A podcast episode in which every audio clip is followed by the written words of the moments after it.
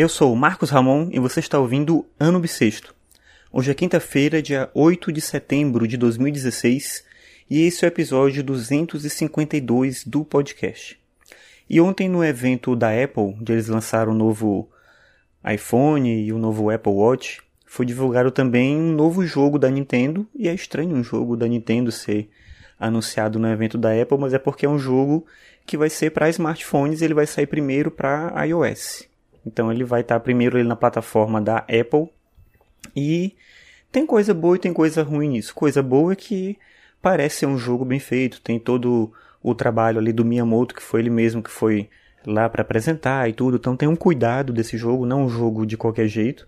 Por outro lado, ele tem toda uma cara de jogo de celular mesmo, e a Nintendo sempre foi uma empresa que brigou em relação a essa ideia de que o console ele tem algo diferente do smartphone, porque o console ele é feito para jogo, a ideia do botão físico, a ideia de você ter uma estrutura pensada só para o jogo e não uma plataforma que pode ser utilizada para jogo, mas não foi pensada só para isso e, portanto, a qualidade do jogo rodando naquela, naquele ambiente ali não é tão seguro. Até esse é o motivo para lançar só para Apple inicialmente, não para os dispositivos da Apple, né? E não para o Android, porque eles disseram que querem experimentar primeiro a estabilidade daquele sistema e depois migrar também para o sistema Android, que obviamente é muito mais complexo, dado a diversidade aí de aparelhos. Então é legal porque muita gente sempre quis ter um jogo oficial né, do Mario, um jogo oficial Nintendo com esse personagem tão querido nas plataformas móveis, mas para mim que gosto mesmo do videogame, do jogo pensado para o videogame, não um produto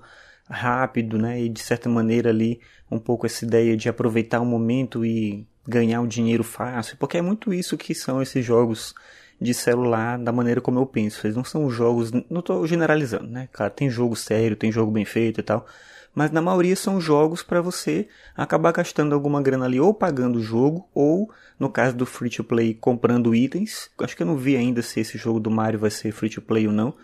Mas tanto num caso como outro, acho que é mais uma coisa meio caça-níqueis, assim, sabe? É um jogo fácil, rápido, que as pessoas vão ali comprar ou vão gastar alguma grana e vão abandonar depois.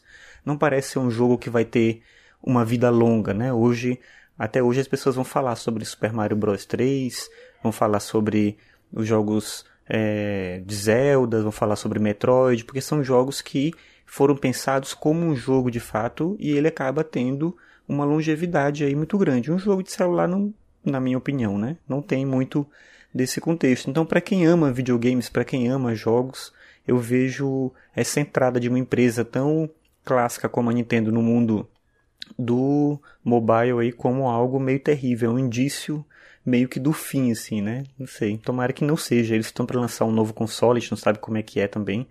Vai saber lá o que, que vai vir aí. Mas, óbvio que eu vou experimentar, vou querer jogar, me interesso, né, e tudo. Então, como eu falei, é bom, é legal você imaginar que vai ter um jogo oficial da Nintendo no smartphone, mas é ruim porque pode ser um prenúncio, se der certo, e acho que vai dar certo, vai, muitas pessoas vão usar esse negócio, vai acabar talvez tendo um investimento menor nas plataformas específicas para jogos, né, nos consoles. Eu quero que isso não aconteça, eu quero que eles continuem investindo com maior qualidade no jogo para o console, que eu acho que é onde vale de fato a experiência do jogo em si. Mas só esperar, vamos ver o que, que acontece. Vou botar o link no post do, do trailer do jogo, pra você dar uma olhada. E vou botar um texto meu também que fala sobre essa coisa do free to play. Aí você dá uma olhada lá, ver o que, que você acha. Lembrando que se não aparecer para você no aplicativo que você usar para ouvir o podcast, os links, você pode acessar os links em marcosramon.net barra ano traço bissexto. Então é isso. Até amanhã.